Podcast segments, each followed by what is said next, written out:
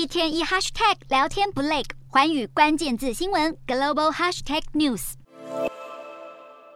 美国十月消费者物价指数回落，市场期待联准会放慢紧缩政策的步调。联准会副主席布兰纳德十四号也表示，联准会可能很快就会放缓升息步伐。不过，联准会理事沃勒继续放鹰，表示市场该关注的不是升息的速度，而是终端利率，而距离升息终点还有好一段路要走，促使美元再度走升。全球通膨持续上涨，中国成长动能疲软，以及俄乌战争造成的能源和粮食供应危机，促使各国央行紧缩货币政策，全球汇率大幅波动。国际货币基金 IMF 表示，G20 经济体的采购经理人指数近几个月来持续恶化，表示全球经济展望比十月预测的情况还要悲观。全球经济碎裂化正加速下行风险汇聚，让未来面临更艰巨的挑战。